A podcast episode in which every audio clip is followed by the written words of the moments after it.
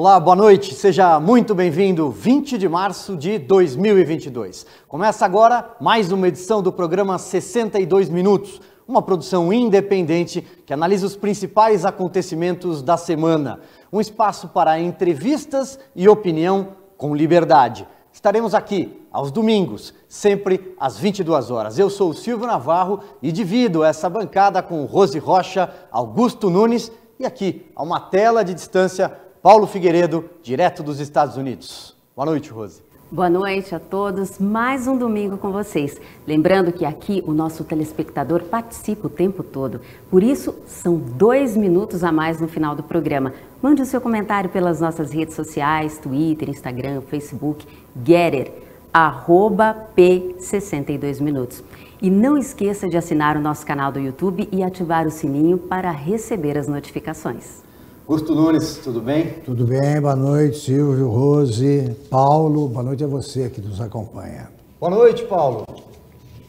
Boa noite a todos vocês, é um prazer estar passando aqui o meu domingo à noite. Vamos lá então, vamos ao primeiro assunto do programa de hoje. Dois anos depois, a maioria dos brasileiros já pode caminhar livremente sem máscaras. Em São Paulo, o governador João Dória interrompeu o uso obrigatório, uma decisão tardia, por sinal o placar de mortos e vacinados sumiu da mídia. Não se ouve mais falar em consórcio da imprensa. Augusto Nunes, a pandemia acabou? Como tá você já fim. vem falando há muito é tempo. uma pandemia agonizante, né? Já, já tem toda, todas as características de uma endemia. Uh, nesta semana eu escrevi em parceria com a jornalista Paula Leal a capa da revista Oeste. E ali eu afirmo o seguinte, até desde o começo da pandemia, ah, nós, os responsáveis por enfrentá-la, segundo o Supremo, são prefeitos e governadores. Eles colecionaram recuos e retiradas. Mesmo com o aparecimento da vacina, prevaleceu a estratégia defensiva. Agora é hora de coragem. Nós estamos sobre aquela linha imprecisa onde acaba a cautela e começa a covardia. Nós estamos sentindo falta de líderes com coragem para começar a conviver com o vírus que vai ficar tá, em pequena escala, né, como tantas outras ah, pandemias que passaram e que se tornaram endêmicas. É a hora de coragem e de avançar. Como o Supremo impede que o presidente Bolsonaro faça isso, vamos esperar que prefeitos e governadores tenham um pouco mais de bravura, né? Faltou até agora. Agora, eu vou dizer uma coisa para você, Augusto. O que tem de gente ainda é, com medo, com receio de tirar a máscara, de voltar a viver, né? de enfrentar o mundo de novo? O sonho dos jornais, do jornalismo de necrotério, é uma terceira, quarta, quinta onda. Né? É, uma, é uma recidiva na China. Eles sonham com isso aí né? e com a eternização da guerra também, que sempre ajuda, né? Má notícia é o que eles querem.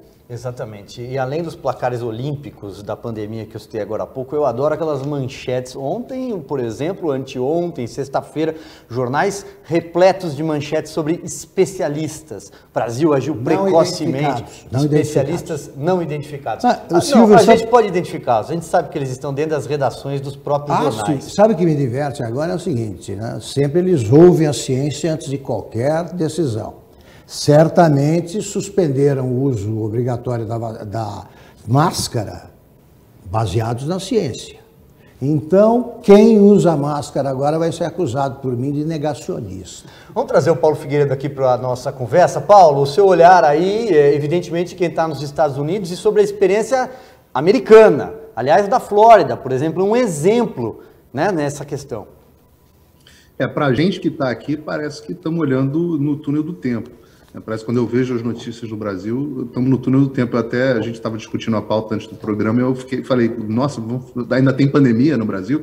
Porque aqui já acabou há muito tempo. Eu digo para vocês que a obrigatoriedade de máscaras na Flórida acabou em outubro de 2020. Outubro de 2020. Lockdown aqui acabou em junho de 2020. Qualquer medida de restrição à circulação, etc, etc. O Estado está funcionando plenamente. Ontem eu estava ah, nas ruas aqui em Miami, num, muito movimentado, final de semana de Spring Break, que é um, é um feriado que tem aqui, uma, uma, uma coletânea de feriados, dia de St. Patrick, e as pessoas na rua e praticamente ninguém de máscara mais, isso já tem vem sendo assim há bastante tempo.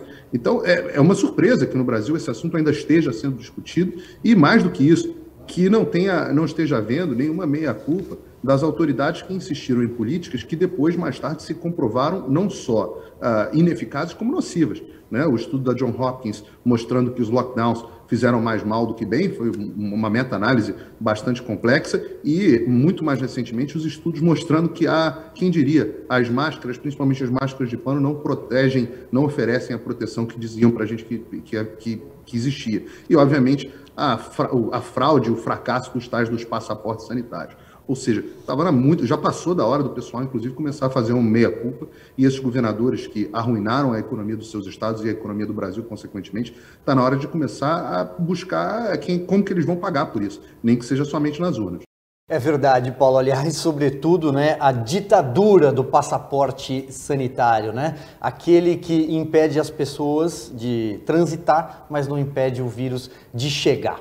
Pois bem, vamos seguir então agora para Brasília, Rose. Vamos lá? Vamos agora a Brasília com a repórter Berenice Leite. A reportagem desta semana é sobre a Lei Paulo Gustavo, que foi aprovada pelo Senado. O projeto de lei repassa 3,8 bilhões de ações emergenciais no setor cultural. 74 senadores votaram a favor da matéria. Vamos acompanhar. Congresso Nacional aprovou a Lei Paulo Gustavo, mas derrubou um trecho importante da proposta aprovada pelos deputados, tirando a autonomia do governo federal de gerir a distribuição do recurso de quase 4 bilhões de reais. O Senado rejeitou a mudança incluída pela Câmara dos Deputados, que definia como prerrogativa da Secretaria Especial de Cultura a elaboração das diretrizes do uso do dinheiro, como explica o líder do governo na Câmara. Eu fiz um acordo aqui na Câmara, incluímos aqui uma cláusula dizendo que as diretrizes para aplicação desses recursos seriam do governo federal. E aprovamos aqui o texto é, com o governo votando a favor. Vamos avaliar agora o resultado final da votação do Senado e aguardar a posição do governo sobre o texto que foi aprovado. No fim das contas, os senadores aprovaram a versão antiga, que prevê o repasse direto aos estados e municípios, sem a interferência da pasta do governo na destinação dos recursos. O secretário especial de Cultura manifestou a sua insatisfação nas redes sociais e disse que se trata de uma manobra política e inconstitucional. Por isso, a expectativa é que o presidente Jair Bolsonaro não sancione a lei e concorde com o veto. O presidente do Congresso, Rodrigo Pacheco, cumpriu o que prometeu na semana passada durante a visita da cúpula artística aqui no Salão Negro. A Lei Paulo Gustavo foi aprovada, mas sem critérios de distribuição, quem garante que de fato isso não irá beneficiar os oportunistas? Não fere o pacto federativo o fato do governo não poder gerir os recursos que são do próprio governo? Isso não pode abrir uma farra na cultura? Não, eu acho que não dá para ter farra. Acho que nós precisamos, no decreto regulamentador, estabelecer as travas que garantam que esses recursos cheguem a quem verdadeiramente precisa e com critérios muito claros de distribuição. Houve uma emenda do governo que foi retirada pelo Senado. E se o presidente Bolsonaro vetar? A gente derruba o veto. Sim. Sem mais. Sem mais. O vice-presidente da Câmara já falou com todas as letras que se o Bolsonaro vetar, o veto será derrubado aqui na Câmara.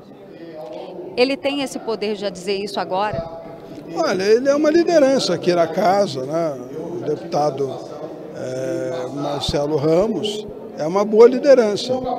Ele talvez já tenha consultado todos os outros líderes para fazer essa afirmação. Eu não consultei ainda.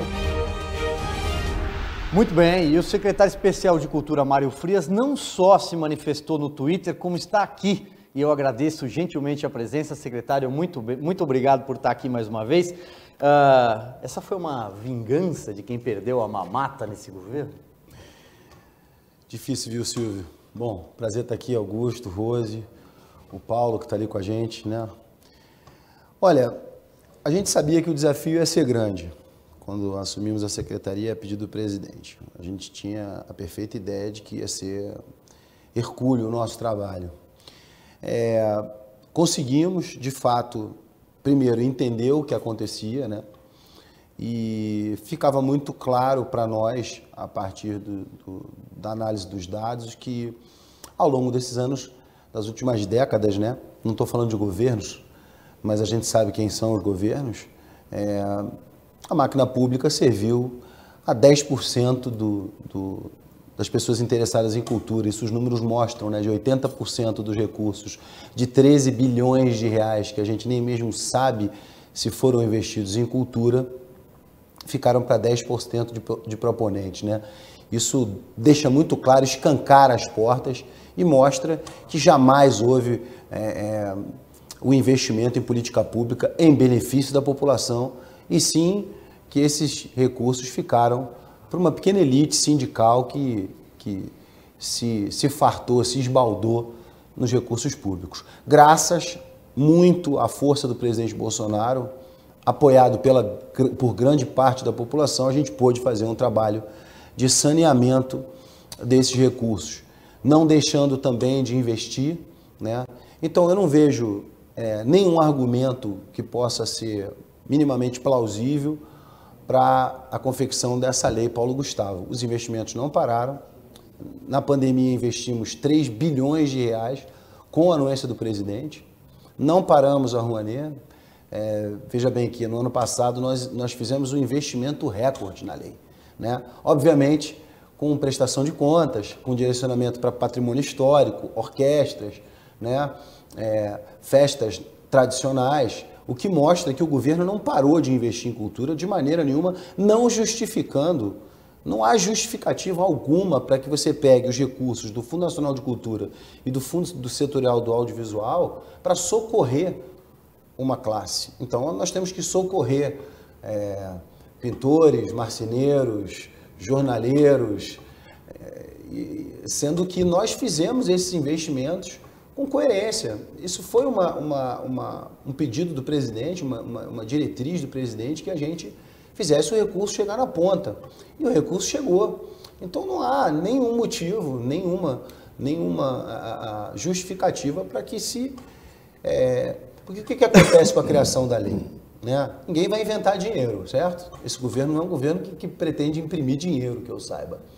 É, então esse recurso ele vai vir do Fundo Nacional de Cultura ele vai ser retirado do, do fundo setorial do audiovisual. O que, que, isso quer dizer? Que produtores sérios, que pessoas que realmente é, é, exercitam e, e, se, e, se, e aplicam a política pública de maneira correta, não vão ter recurso, ou seja, nós vamos retirar o Fundo Nacional de Cultura e o Fundo Setorial do, Audiovisual e vamos entregar para a Lei Paulo Gustavo. E havia um consenso, foi bem construída a lei na Câmara dos Deputados. Tem que, a gente tem que dar mérito a quem tem, né? O, o, deputado Ricardo de Baixo foi muito, muito pertinente quando ele, quando ele permite que a lei exista, mas entrega a discricionalidade da lei para, para o Estado, para, para a Secretaria de Cultura, que é o representante do governo federal.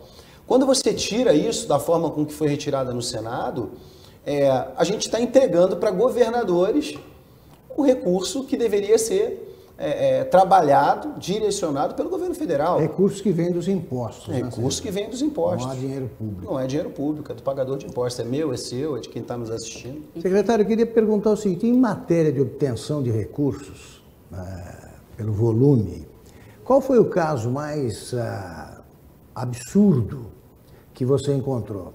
Fica a seu critério citar nomes ou não. Só queria saber dos números. Augusto, existe a, a, a Operação Boca Livre, que foi, foi investigada pela Polícia Federal, né, desviou alguns milhões de reais que deveriam ser investidos em cultura para festas particulares e para outras cositas mais.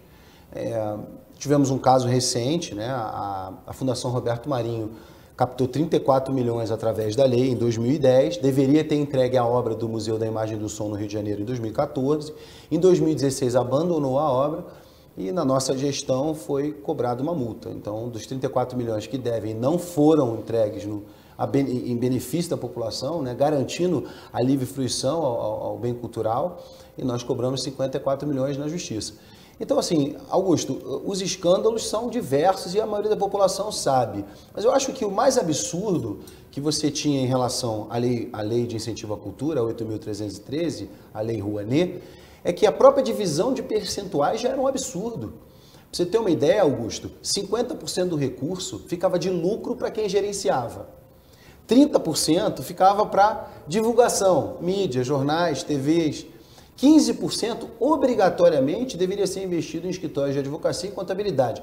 O que dá, Augusto, apenas 5% de garantia de investimento em cultura, é, sendo que a gente nunca prestou conta. Então, desses 5%, a gente nem sabe para onde foi esse dinheiro. Aonde começa, Augusto, a perseguição, né? Principalmente a, a minha pessoa, a, a, o André Pociúncula, que é o secretário de Fomento, é, que é responsável pela burocracia da Lei Rouanet. No dia 8 de março, nós lançamos a nova instrução normativa da lei, Augusto, que muda esse quadro. Né? Porque se você me disser que você coloca o dinheiro num negócio e ele imediatamente dá 50% de lucro, eu quero também. Né? Se é produto, você vai ter em 5 anos uma margem de 3 a 5% de lucro. Se é serviço, de 7 a 10%. Mas imediatamente de dar 50% de lucro eu nunca vi. Então é o que, que nós fizemos? Baixamos isso para 15%. Seguimos uma lógica. É, 30%, Augusto, ficava para divulgação, né? jornais, mídia. Né? Se você fizer um cálculo básico, Augusto, de que a lei girava mais ou menos 2 bilhões de reais por ano, isso dá 600 milhões por ano para investimento em mídia. 15% disso para escritórios de advocacia e, e, contabilidade. Nós acabamos com essa obrigatoriedade. Né? Se você precisa, você contrata na tabela da OAB certo? Então hoje nós garantimos, através da nova gestão normativa, que 80% do, do, do, benefício cultural de renúncia fique para o projeto cultural, Silvio. Perfeito. Então, a, a, a, só para terminar, a Lei Aldir Blanc, a, Lei Paulo Gustavo, como você disse aí, parece uma vingança, a gente arrumou um lado, eles furaram outro. É, quem conhece o Congresso sabe bem como é que funciona Não, também. É um belo resumo Exatamente. da Ah, Rose, depois vamos trazer o Paulo também para a nossa conversa. Diga, Rose. É, a questão agora que a gente percebe é que não vai haver fiscalização. Eu lembro da nossa última conversa em Brasília com o Porciúncula, que você falou sobre os números, de como você pegou a secretaria. Eu até fiquei assustada. Eu gostaria de saber que você falasse um pouco sobre isso. Como está hoje, como você pegou e como está a secretaria hoje. Já que eles querem voltar ao, ao sistema antigo? Rose, em primeiro lugar foi o trabalho de saneamento, entender, né? Só para você ter uma ideia, Augusto, a gente tem uma, uma sala de documentos que tem 5 milhões de páginas de documentos não auditáveis, não, não auditada, né? Não auditados os documentos, né? São 5 milhões de documentos dentro da Secretaria de Cultura referentes à lei de, de incentivo à cultura que não foram auditados. Então, esse foi o quadro que nós pegamos, né? É, a gente tinha um movimento, a Ancine financiava devendo. Todo ano embolava algum, alguma, alguma dívida. Acabamos de lançar uma linha de, de editais, contemplando inclusive o nosso bicentenário, Augusto, de 650 milhões. Vamos lançar mais uma linha até o final do ano. No ano passado, nós quebramos todos os recordes de investimento na Rouanet, só que de maneira responsável, proba, transparente. Então não há argumento nenhum que justifique você tirar 4 bilhões de reais todo ano e entregar para governadores decidirem a discricionalidade do recurso. É isso. Paulo Figueiredo. Secretário, é um prazer. Uh, eu vejo com frequência artistas atacando com bastante ferocidade o presidente Bolsonaro, e tem muita gente que diga que a principal razão é essa, o que o senhor estava se referindo do corte da Lei Rouanet, né, o fim da mamata, né, o fim da, da Lei Rouanet para eles. Mas na prática a gente vê no mundo inteiro artistas atacando o presidente de direita, o Donald Trump era bastante atacado pelo pessoal de Hollywood, né? A minha pergunta é se o senhor acha que se o Bolsonaro abrisse os cofres, se voltasse a mamata antiga dos governos antigos, é, será que nós veríamos subitamente a Ivete e o, cantando, e o Caetano cantando Bolsonaro lá? Será que o senhor acha que existe uma, é, uma razão financeira ou uma razão ideológica maior por trás disso? Paulo, é, eu, eu tenho 25 anos de profissão, dos quais pelo menos 18 eu trabalhei na TV Globo. Tenho muito orgulho da minha profissão e eu definitivamente não culpo os artistas é, por esse por esse fato. Né? O que acontece é que um pequeno grupo, um pequeno grupo, sim, é, de artistas sindicalistas, né, de uma elite sindicalista. É, não é só o fato do, do recurso em si, Paulo. Eu acho que o, que o, que o poder é algo tão sedutor quanto o dinheiro, né? É, sou acusado diversas vezes, inclusive, vou aproveitar aqui, Paulo, para falar rapidinho também para vocês. Me acusaram de fazer uma viagem, né? Um deputado. Eu queria saber mais sobre essa, é, essa um viagem de também. esquerda pediu ao Ministério Público que que investigasse e a resposta do TCU foi a seguinte: arquiva sumariamente a denúncia contra Mário Frias é, sobre a viagem a Nova York, Augusto. É, o órgão declara não haver qualquer indício de ilegalidade na minha viagem. Então o que, que acontece? Eu seco, eu saneio um problema de 13 bilhões de reais e sou acusado de esbanjar dinheiro público fazendo uma viagem construindo acordo bilateral, mostrando para o maior mercado de musicais do mundo que hoje nós estamos trabalhando com, com seriedade. Então, Paulo, respondendo a sua pergunta, eu acho que o poder é muito sedutor, porque eu não acredito que Ivete Sangalo e, e Caetano Veloso precisem de dinheiro mais, né? É, acredito que é uma dor no cotovelo muito grande, mas eu acho que, gente, pelo amor de Deus, qualquer brasileiro, eu tenho 50 anos, acompanho política há pelo menos três décadas, Augusto. Não é possível que o brasileiro, em geral, tenha ficado satisfeito com os, com os últimos governos. Por que será que 60 milhões, Silvio, de, de, de brasileiros Sem votaram dúvida. em Jair Bolsonaro? Porque a gente queria o mesmo Brasil? Nós, nós saneamos a cultura, sim. Isso é uma resposta para nós, dizendo assim, olha, não adianta você não, porque nós vamos nós vamos furar de novo. Deixa eu pegar, deixa eu pegar esse gancho, então, só posso só trazer claro, um ponto claro, aqui, porque claro, eu acho que você, você é, é, vou chamar de você, você quer me per... já chamei aqui. Por favor, né? Falar é muito jovem para chamar de senhor, mas enfim. Colegas. Uh, será que não existe por trás disso tudo? Porque dinheiro não falta, como você muito bem colocou para esse pessoal. Será que não existe por trás aí uma questão ideológica muito clara? A esquerda detém o monopólio da cultura. É, é, ele não, hashtag ele não. A direita não pode falar sobre cultura, porque nós somos os dito, ditos progressistas. Eu detesto fora esse ter, é... Todos os Se lembra disso? Não era? Fora. fora. Exatamente. Será que não existe essa questão? questão da, da, da esquerda se considerar é, é, proprietária, ter se apropriado da, da área cultural, e repito, com essa palavra que eu detesto, progressistas. Silvio, eu acho que a gente pode ir um pouco além na discussão e se perguntar o seguinte: será que essa política pública, né, que foi sequestrada por essa elite sindical artística, será que ela fez bem à população? Será que ao longo de todos esses anos, os rótulos que foram criados do que é bom e o que é ruim na arte, da música popular brasileira e o que não é música popular brasileira, o que é o cinema brasileiro e o que não é o cinema brasileiro, eu acho que o preço que se pagou foi um preço muito cruel.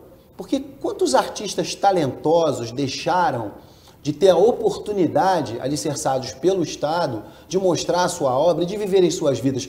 Porque o, o que está sendo discutido aqui não é o que é bom, o que é ruim, não é o que merece aplauso e o que não merece aplauso. Porque o artista ele vive de um movimento interno que é a sobrevivência do indivíduo. Se ele não manifestar aquilo de qualquer maneira, que, porque a arte, na minha opinião, tem que ser livre, sem rótulos, ela pode seguir qualquer caminho, desde que ela obedeça um movimento de sobrevivência vital daquele indivíduo. Foi muito cruel o efeito disso. A gente não está falando de dinheiro nem de poder. A gente está falando de um pintor que não pôde mostrar sua arte, de um músico que não pôde gravar seu disco, de um, de um cineasta que não pôde fazer o seu cinema, simplesmente porque não se encaixava nos rótulos dos queridinhos poderosos e deuses como o senhor Caetano Veloso, como o senhor Chico Buarque, que tanto batem nesse governo. Não é uma crítica à arte deles, nem uma crítica política, mas é uma forma da gente raciocinar de qual foi o mal que isso realmente criou. Será que a gente renovou a música brasileira como a gente podia ter renovado? Será que a gente renovou o cinema brasileiro como a gente podia ter renovado ao longo desses anos? Porque se o Estado não serve para alicerçar artistas em início de carreira, e sim para continuar sustentando o marmanjo, eu acho que o buraco é muito mais embaixo do que uma questão de poder e dinheiro, Augusto. É crueldade. A gente sepultou, a gente deixou de, de, de, renovar a cultura. Secretário, uma curiosidade, rapidinho. O Paulo Gustavo, ele financiava os seus próprios filmes. Né? Ele pegou, ele pegou a Rouanet, sim, em projetos, mas ele depois... fez muito sucesso e tudo, e tudo, tudo na história do Paulo é muito limpo. E, e de sucesso. Passou a financiar os próprios filmes. E ele, ele, ele, é um, ele é um cara de talento. É, é, eu acho que não, não dá para não, não dá para você associar uma coisa a outra. Não dá para você pegar é, toda essa sujeira que a gente viu ao longo desses anos, não só na cultura, mas em todo. A gente estava acostumado a. Por isso que ele não merecia essa homenagem. Não merecia, não merecia. Isso para mim não é homenagem nenhuma. É, é, uma lei que vai impedir o governo de criar políticas públicas que beneficiem o artista pequeno e vai entregar 4 bilhões por ano para governadores e prefeitos. Será que vai ser o culturão? A gente viu o Covidão, né? Vai virar santinho. Vai virar. Eleições. Temos, estamos aqui falando em o culturão. Cada vez que eu e o Augusto aqui, por exemplo, sentamos de, numa entrevista e alguém fala, aparece um escândalo na sequência. É, Espero que não. Paulo Figueiredo. Eu, eu, queria tacar um pouquinho de pimenta na nossa discussão, né, trazer o assunto que bastante gente falou na semana passada, na história do filme Como se tornar o pior aluno da escola, que o secretário disse que fazia apologia à pedofilia com dinheiro público, se não estou enganado. O Ministério da Justiça depois pediu a remoção do filme e eu antecipei aqui, antecipo nas redes que eu discordei dessa posição e eu nem estava sozinho, porque até algumas pessoas bastante alinhadas ideologicamente com o governo, como por exemplo o próprio uh, vereador Carlos Bolsonaro, filho do presidente, e o assessor do presidente Felipe Martins se posicionaram alertando para o perigo do controle do Estado sobre uh, o que seria ou não uh, arte, o que seria ou não cinema. Isso conecta muito com a fala agora do próprio secretário dizendo que uh, a arte e o cinema precisam ser livres. Como é que nós. Eu queria dar a oportunidade para o secretário para coordenar essas duas visões e conciliar essas duas visões que são que foram divergentes até dentro do próprio governo e são divergentes entre boa parte da direita brasileira. Paulo, é, em primeiro lugar, eu quero deixar claro que eu sou contra qualquer tipo de censura, né? justamente porque eu defendo o movimento artístico como é, é, sobrevivência, como algo que é do ser humano. Né? É, o que acontece é o seguinte, vamos lá.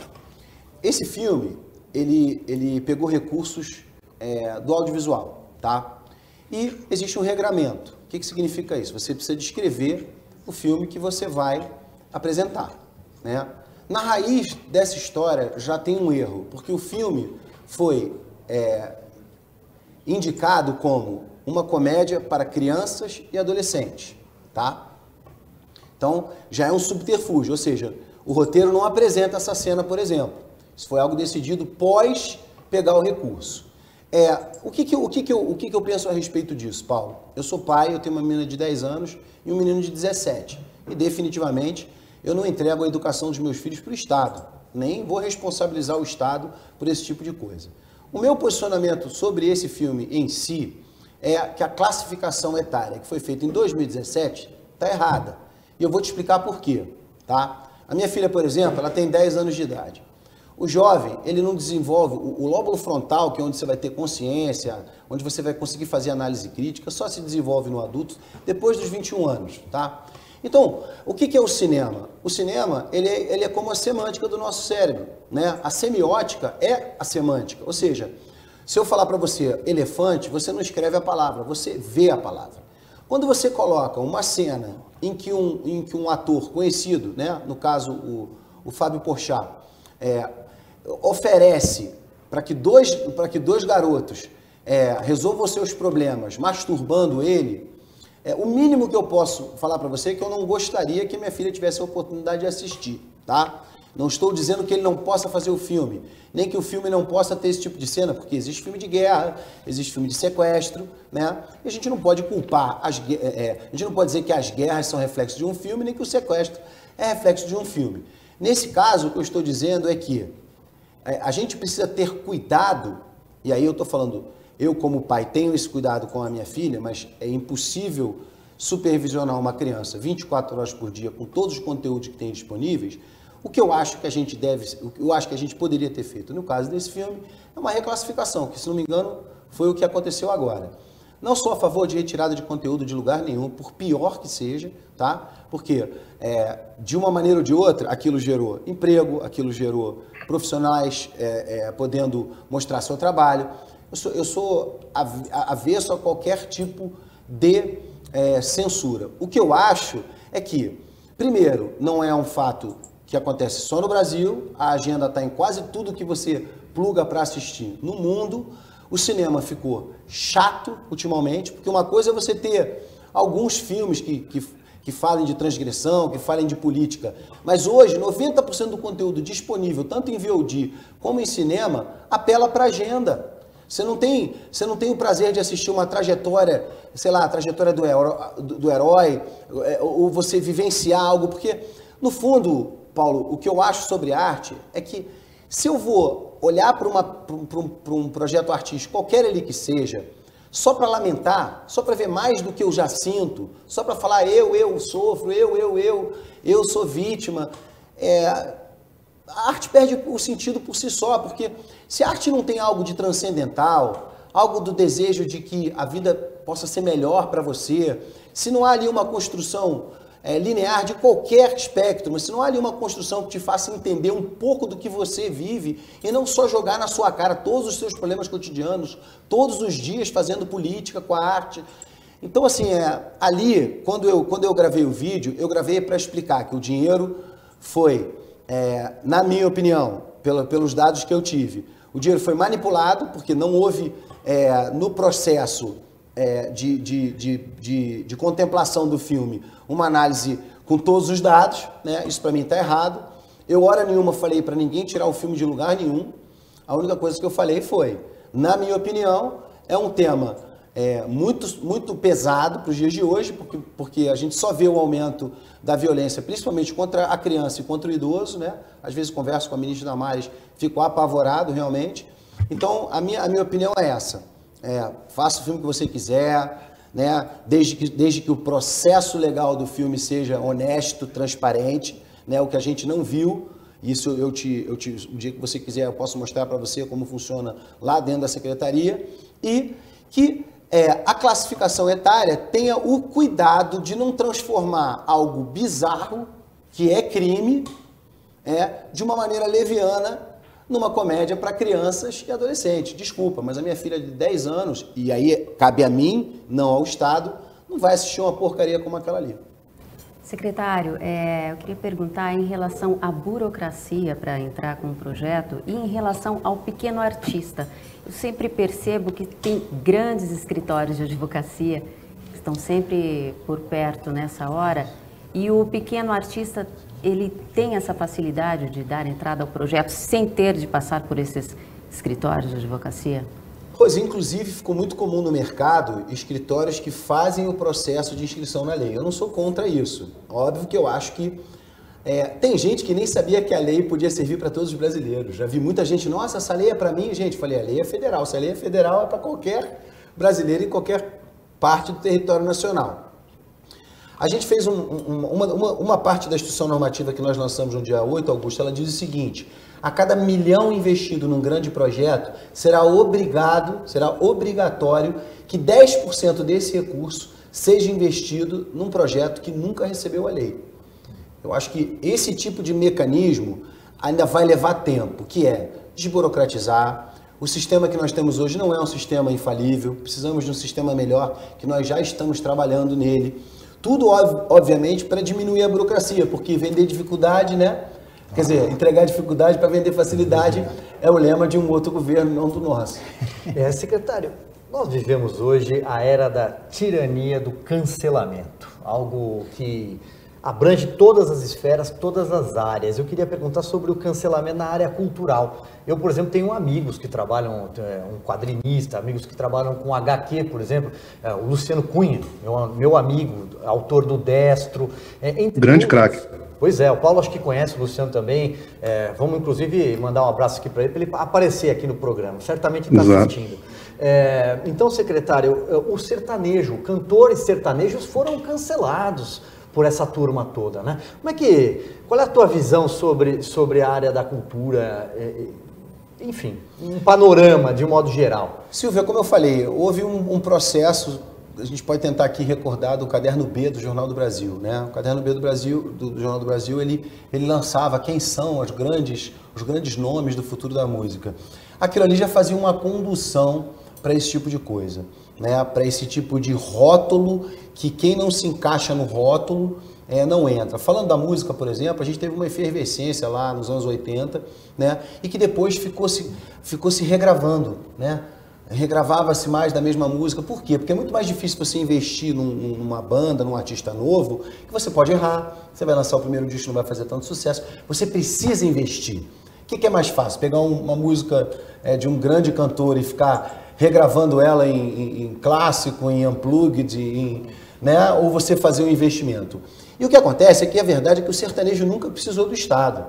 O sertanejo ele se renova sozinho. A garotada, você vai encostar numa cidade pequena aqui, né, em, em, em Leme, em, em Piracicaba, você vai ver que ali já tem dois garotos que têm talento, já está todo mundo de olho. Então isso acontece uma renovação natural. E para pegar esse gancho só para falar, eu ouvi alguém justificando que a Lei Paulo Gustavo vai ajudar os artistas gospel e vai ajudar os artistas sertanejos. Não vai. Vocês nunca foram ajudados, nunca tiveram impulso. Só para vocês terem uma ideia, é, nós aumentamos, isso foi uma matéria da nossa querida Foice de São Paulo, nós aumentamos em 20 vezes o número de aprovação de projetos gospel, cristãos, evangélicos, dentro da Secretaria de Cultura. Fomos criticados por isso. Então, você, artista sertanejo, você, artista gospel, que acha que essa lei Paulo Gustavo vai servir para vocês, não vai. Primeiro, a divisão vai ficar 3 bilhões para fazer cinema, 3 bilhões na mão de governadores para fazer cinema e 1 bilhão para os governadores e prefeitos distribuírem para seus amiguinhos. Pois é. Paulo Figueiredo, mais uma pergunta? Ah, eu queria é, perguntar se o secretário sabe quais são os planos do governo para Bolsonaro, caso seja reeleito, para a Casa da Cultura, e como é que isso seria diferente no caso da volta do Partido dos Trabalhadores ao poder. Paulo, a verdade é a seguinte: é, a gente está combatendo em três anos 30 anos de aparelhamento. Então a gente está é, com um estilingue contra uma máquina de guerra. A gente tentou, durante esse quase, esses quase dois anos que eu estou à frente da secretaria, é, passar a limpo toda a história, né? fazer um saneamento sem deixar de lado os investimentos que também foram feitos. Como eu falei, nós batemos recorde. Agora, é óbvio, Paulo, que ao longo desses anos todos, o reflexo dessas políticas públicas só apoiou artistas de esquerda. Então, você não tem um grupo de cineastas, você não tem um grupo de, de, de músicos, você tem pouquíssimos artistas, né? Eu não gosto de rótulos, tá? Nem gosto desse rótulo conservador, porque eu não conservo nada. Eu conservo a história dos meus pais, eu sou, eu acredito em Deus, acredito no trabalho. Mas não houve é, a possibilidade de se criar uma outra vertente, uma outra vertente artística, nem apoiá-la, é, porque é, virou onipresente. Né? Caetano é o Deus, Gil, essa turma, e, e realmente não, não houve a possibilidade de renovação. É óbvio, Paulo, que depois de ter sido difamado, processado, ameaçado, minha vida invadida, é óbvio que eu quero, se possível, voltar um dia para a cultura é para fazer exatamente o processo inverso, ou seja, conseguir dar mais oportunidades para toda e qualquer manifestação artística, não só aquela, aquela movimentação que a gente já conhece muito bem rotulada. Muito bem. Secretário Mário Frias, quero aqui agradecer mais uma vez a gentileza de vir ao estúdio, uma entrevista presencial. Muito obrigado. Eu que agradeço, Silvio. Obrigado, Augusto. Obrigado, Rose. Obrigado, Paulo, grande abraço. Depois a gente tem que fazer um aquela live que a gente combinou aí. Estou esperando. Pois bem, a gente segue agora então com mais um quadro dos 62 minutos. O vídeo foi sugerido por você que faz esse programa com a gente. É sobre o ex-governador Geraldo Alckmin. A internet não esquece. Depois de ter quebrado o Brasil, Lula disse que quer voltar ao poder. Ou seja, meus amigos, ele quer voltar à cena do crime. Pois é, Augusto Nunes, pelo jeito, o ex-governador Geraldo Alckmin, que deixou o PSDB, agora recém-filiado ao PSB, inclusive tem se manifestado nas redes sociais é, com o um slogan que o Eduardo Campos usava na campanha de 2014, é, o ex-governador de Pernambuco, morto num acidente trágico né, de avião naquela eleição de 2014, que é, é, sobre o, o, não podemos desistir do Brasil. Fica meio estranho tentar colar isso para alguém que quer voltar à cena do crime ao lado do Lula, é, que ele, ele mesmo menciona. Ele vai escoltar o Lula né, na volta à cena do crime. É o seguinte, dizer, acusação, trocas de acusações entre políticos são é, comuns, mas têm limite. Se o Alckmin acusou o Lula de chefe da quadrilha do mensalão, e acusou, se ele disse que era, se tratava de um ladrão, em 2017, disse que se tratava de um ladrão querendo voltar à cena do crime. E se o Lula revideu, revidou, dizendo que o Alckmin era corrupto e covarde, aí os dois ultrapassaram o ponto de não retorno. Aí, não, neste momento, você tem de, de providenciar o corte imediato e permanente das relações, né? ainda que frágeis, corte completamente. Como não fizeram isso, está provado o seguinte: o Juscelino Kubitschek dizia que foi poupado por Deus do sentimento do medo. Esses dois se dispensaram ou revogaram o sentimento da vergonha. O Alckmin, falemos claramente, quer ser vice porque ele acha que o Lula vai morrer primeiro e se ganhar a eleição ele chegará a 100 votos né, sem, no sentido de falta de, sem uma coisa, não consegue 100 votos, a presidência da República. Pois é, vamos ser enterrados juntos. Ou vocês conhecem alguém que decidiu votar do Lula por causa do apoio do Alckmin?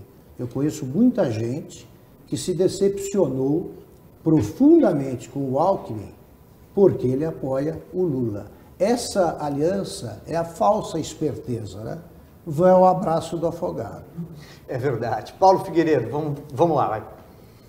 Eu, eu acho o seguinte, que o, o Alckmin funciona como uma espécie de apólice de seguro para muita gente, principalmente o pessoal do mercado financeiro, para o Lula. Eles pensam o seguinte: olha, se o Lula andar fora da faixa ali, se o Lula não cumprir uma. Se ele começar a radicalizar, ele vai acabar perdendo sustentação política, vai sofrer o impeachment e vai entrar o Alckmin, que é quem a gente é, realmente quer. E como o pessoal já está achando que não vai dar mesmo para o pessoal da terceira via, não acabou mesmo a terceira via, eles estão ali entre Bolsonaro e Lula e o Alckmin é um aceno para esse pessoal, é um aceno para esse pessoal para funcionar como uma espécie de apoio seguro. O Augusto falou bem, ele vai escoltar o Lula de volta à cena do crime, mas mais do que isso, ele vai usar lá o crachazinho dele com o mercado financeiro para abrir a porta para o Lula voltar para a cena do crime.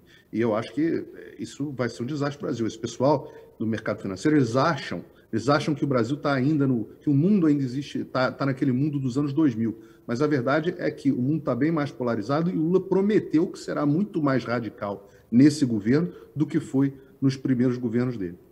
Sem dúvida. Aliás, é um PT que vai às urnas agora, em 2022, sem maquiagem alguma. Né? Não tem mais aquela figura dos marqueteiros, seja o do Petrolão, João Santana, seja o Duda Mendonça, o marqueteiro do Mensalão. Não tem mais a carta aos brasileiros. É o PT in natura. E pode apostar, pode apostar que o Geraldo Alckmin tira votos do Lula, não agrega nenhum. Paulo, queria seguir com você para mais um assunto aqui, já emendando, aproveitando você, evidentemente, está nos Estados Unidos, está acompanhando esses 25 dias, talvez um pouco mais de guerra uh, na, Rú na Rússia, né? entre a Rússia e a Ucrânia, na verdade, em território ucraniano.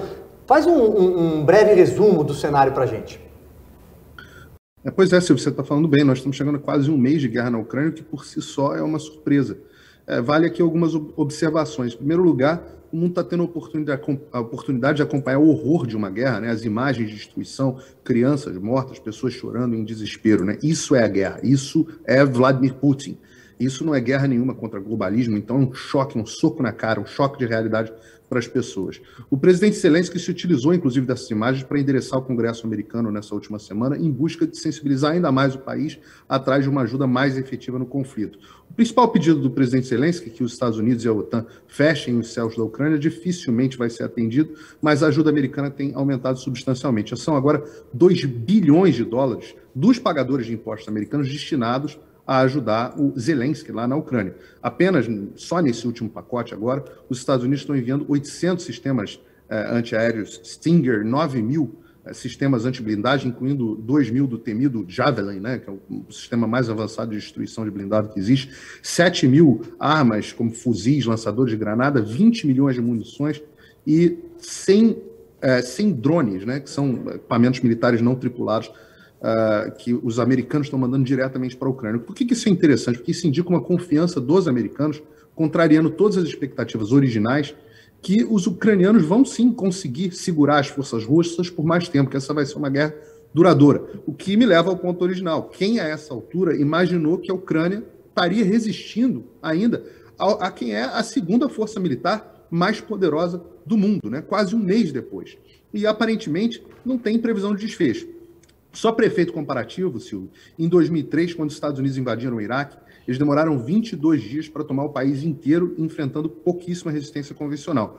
E o Iraque é do outro lado do mundo, dos Estados Unidos, né? Não é, a Ucrânia está ali na fronteira russa. É como se os Estados Unidos estivessem invadindo o México. E além disso, a Ucrânia tem uma força é, convencional, é, pelo menos no papel, que é metade do que o Iraque tinha.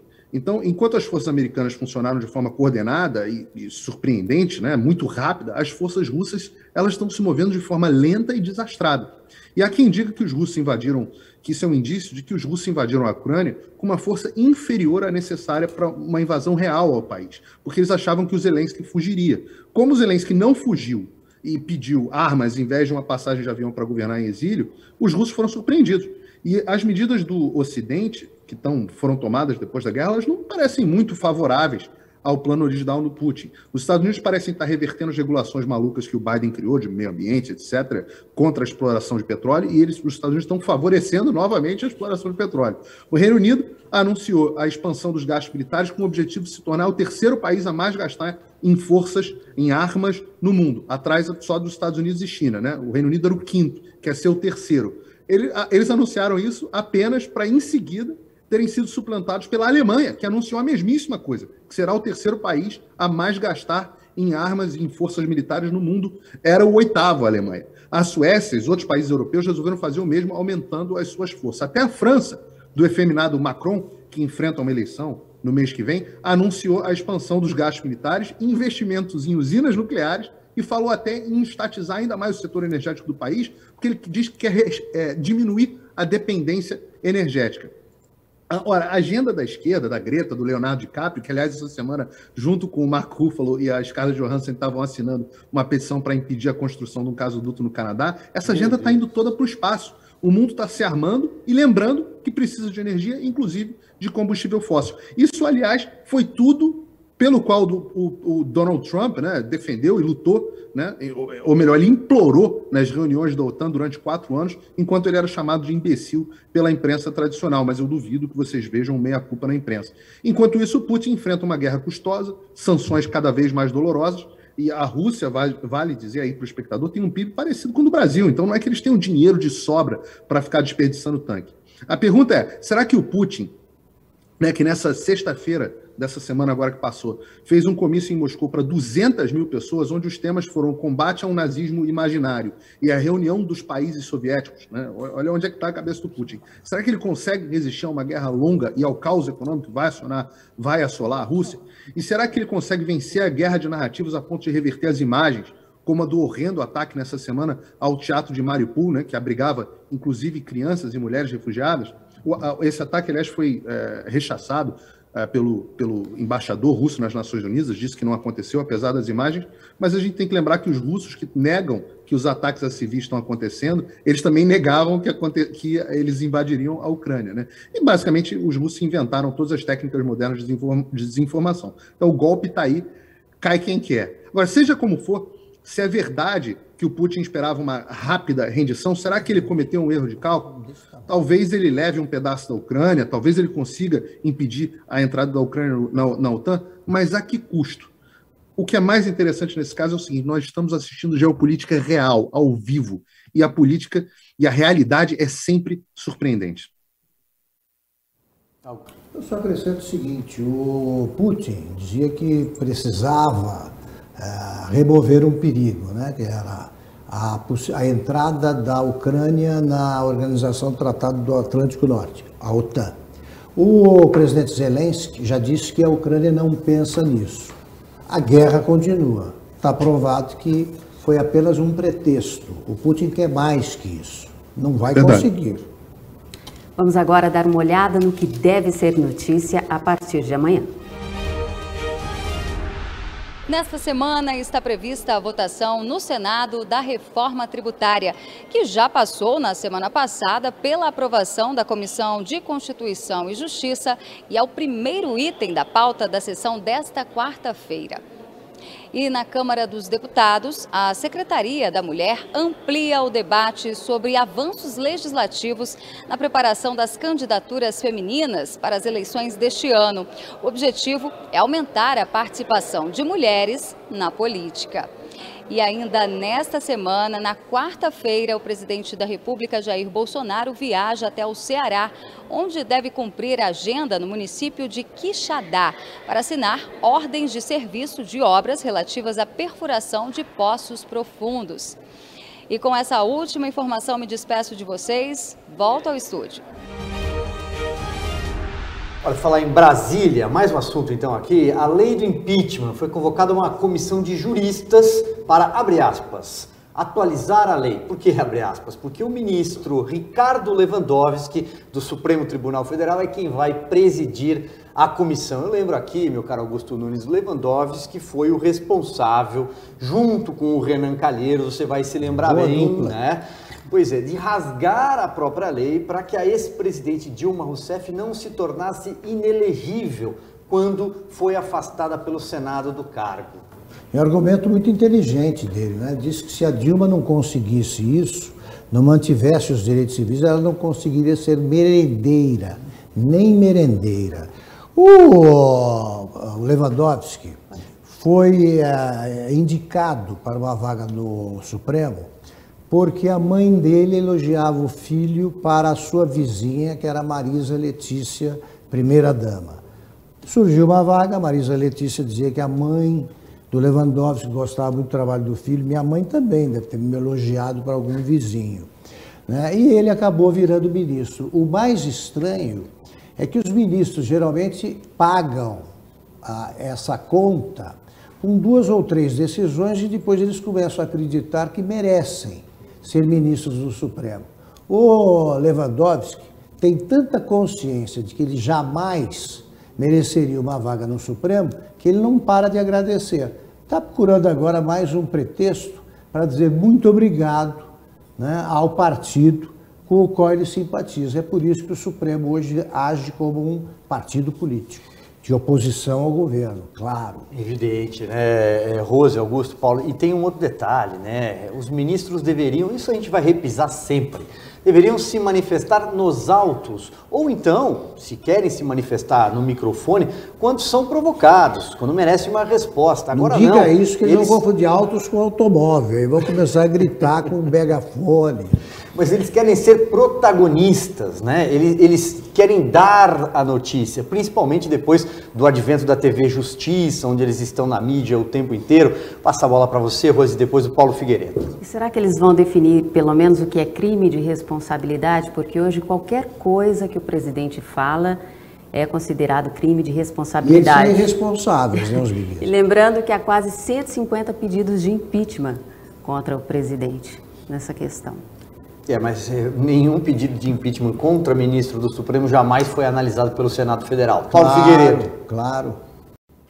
Eu, eu, eu analiso essa, esse caso com bastante atenção, porque o, o impeachment, é, que não foi pensado para isso, né, os procedimentos de impeachment que não foram pensados para isso, eles estão ficando cada vez mais politizados. Como você falou, essa centena aí de pedidos no Brasil, aqui nos Estados Unidos, vale lembrar que quando os democratas conseguiram a maioria aqui no, no que seria a Câmara dos Deputados, né, que é a Casa dos Representantes, eles fizeram dois pedidos de impeachment, fizeram e passaram dentro da Câmara dois pedidos de impeachment contra o presidente Donald Trump, absolutamente sem nenhum fundamento, uma questão uh, pura e simplesmente política. Agora, o que me deixa curioso em ver no Brasil uma revisão da lei do impeachment é porque, bom, primeiro a gente precisava seguir a lei do impeachment que existe atualmente, né? E o, a principal pessoa que impediu que a lei do impeachment fosse cumprida foi o próprio ministro Lewandowski, que resolveu rasgar e fazer, inventar a lei no meio do julgamento da, da, do impeachment da Dilma Rousseff. Então, para que, adianta rever a lei se o, a, o que vale, a lei que vale é a lei que está na cabeça do ministro? Pois é, eu falei do Senado agora há pouco, Augusto, antes de mais um comentário seu, porque é importante lembrar que neste ano né, um terço do Senado será renovado nas urnas. 27 senadores. 27 senadores tentarão renovar o seu mandato, ou, uma, na verdade, muitos sequer vão concorrer. E há, claro, um movimento de se tentar equiparar forças. Talvez uma onda conservadora no Senado seja é, é necessária para que aquela casa reaja Aliás, tem um, um, presidente absolutamente inoperante. Rodrigo Pacheco até agora não disse a que veio. É por isso que, compreensivelmente, o, o, presidente eh, Bolsonaro está investindo né, de maneira preferencial na disputa pelo Senado. É, são 27 vagas, como lembrou o Silvio. Se o presidente, se a, a, quem apoia o presidente preencher, digamos, 13, 14 vagas, os ministros do Supremo começam a sentir a água pela cintura.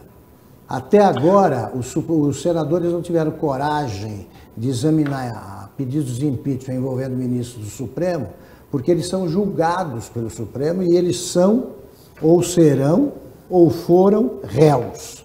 Então réu tem medo. Como é que eles vão votar o impeachment? Pode não dar certo e depois eles serão julgados por quem eles julgaram. É só eleger senador independente.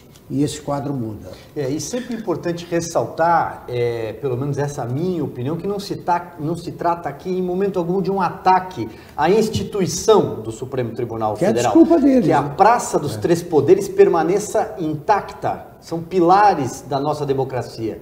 O problema são determinados ministros que atuam como verdadeiros militantes políticos. É a composição do Supremo que é o problema, não exatamente. é a instituição. É, exatamente. E a forma Silvio como Augusto. Ela, o Paulo tem uma observação. Vamos, vamos, vamos chamar o Paulo para a conversa. Vamos lá.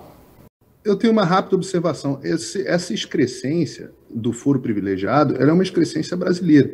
E quando foi pensado uh, o sistema de checks and balances, né, de freios e contrapesos, que é importado aqui da República Americana, Nunca se imaginou que fosse existir o foro privilegiado, porque não existe foro privilegiado aqui nos Estados Unidos. Os senadores são julgados no corte comum, como qualquer cidadão é, numa corte federal. Então, o que acontece é que quando o Brasil inventou essa jabuticaba aí do foro privilegiado, o sistema dos freios e contrapesos, o sistema do, de um poder fiscalizando o outro, ficou falho, porque por, por conta disso que o Augusto falou, o poder que deveria fiscalizar o, o, o, Supremo Tribunal Federal, ele é dependente, ele é muito mais frágil e vulnerável ao Supremo Tribunal Federal. Então, o, o, uma, uma, se tem alguma coisa de boa acontecendo nesse processo, é que o brasileiro passou a pensar: ah, quem é que deveria estar fiscalizando o Supremo Tribunal Federal? Ah, o senador? Ah, então isso é uma das atribuições importantes do senador. Então, pela primeira vez, eu atrevo a dizer que pela primeira vez na história do Brasil, o povo vai às, ah, vai às urnas em outubro pensando em, em, em, em eleger fiscais para o Supremo Tribunal Federal. Isso nunca aconteceu na história. É verdade. E aquilo que a gente sempre faz aquela, aquele comentário, né? Olha, o brasileiro conhece mais o nome dos ministros do Supremo Tribunal Federal do que os jogadores da seleção brasileira. Parece piada velha, mas isso é verdade, Augusto. Para a gente encerrar aqui, já porque eu estou de olho no relógio, está na hora de chamar é, quem faz os 62 minutos com a gente pelas redes sociais, quem mandou mensagem participou, mas porque o brasileiro não deveria saber tanto dos ministros do Supremo. Claro, Eles deveriam se manifestar nos autos, são juízes. Claro. Aliás, só tem um juiz lá de carreira. Só. E aproveitando a metáfora aí futebolística, a gente sabe desde sempre que juiz bom é o que não aparece, interferindo no jogo. Esses interferem em tudo. Não é para ser conhecido, se despacha. O que eles não fazem é falar dos autos, só fora. Muito bem. Dito isso, ó, 60 minutos cravados, conforme prometido. Vamos lá, vamos para os dois minutos finais. Você que participou, que mandou mensagem em todos os nossos perfis nas redes sociais, hora dos seus comentários. Vamos lá, vamos jogar na tela? Primeiro comentário do programa de hoje vem da Dalila Heikel. Ela escreveu: Valeu cada um dos 62 minutos. Parabéns e obrigada pelo nível altíssimo e de seriedade deste programa. Temos mais um para a gente exibir, produção? Vamos lá, Rose, achando mais um na tela para a gente. Vamos lá. Elizabeth Lopes Moreno, parabéns, excelentes jornalistas, excelente estreia. Doutor Zibalos, um gigante. Ela se refere ao programa anterior, anterior. do domingo passado, Isso. né? Mais um, Augusto, vamos ver quem participa. São comentários do Twitter, vamos lá. Berenice Biasotto, senhor Caetano, intelectuais somos nós que sabemos que os índios querem trabalhar com dignidade e fazer parte da nação como cidadãos. E ela está respondendo, evidentemente, ao Caetano Veloso, Exatamente. também citado no programa de hoje pelo secretário especial Mário Frias. Aliás, também um belíssimo comentário seu, Augusto, no programa anterior. Dá tempo, dá tempo de mais um, vamos lá. Girando, o pessoal que nos acompanha, a Renata, adorei o formato desse programa, super dinâmico, sem entretanto perder de vista a profundidade das informações. E que timaço de apresentadores, parabéns, obrigado. Você também é apresentadora desse programa, Renata. Temos tempo, hein? Vamos lá, vamos lá. Girando, mais um.